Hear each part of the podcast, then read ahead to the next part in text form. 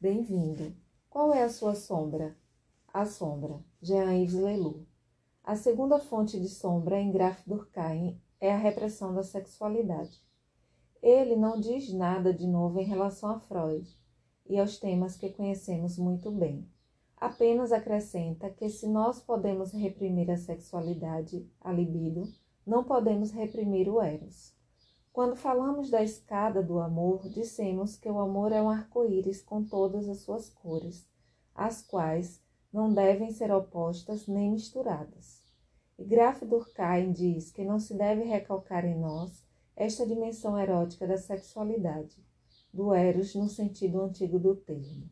Quer dizer, um sexo que tem asas, um sexo alado verdadeiramente humano e capaz de nos abrir as dimensões da transcendência.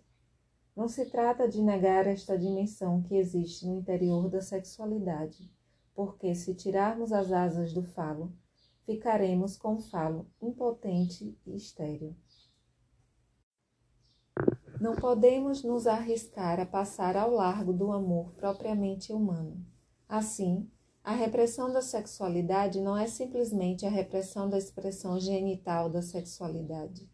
É a repressão de todas as cores do arco-íris, de todas as manifestações do amor, da ternura, do serviço, do devotamento, do perdão, da gratidão, da gratitude. Todas estas qualidades que nós já evocamos.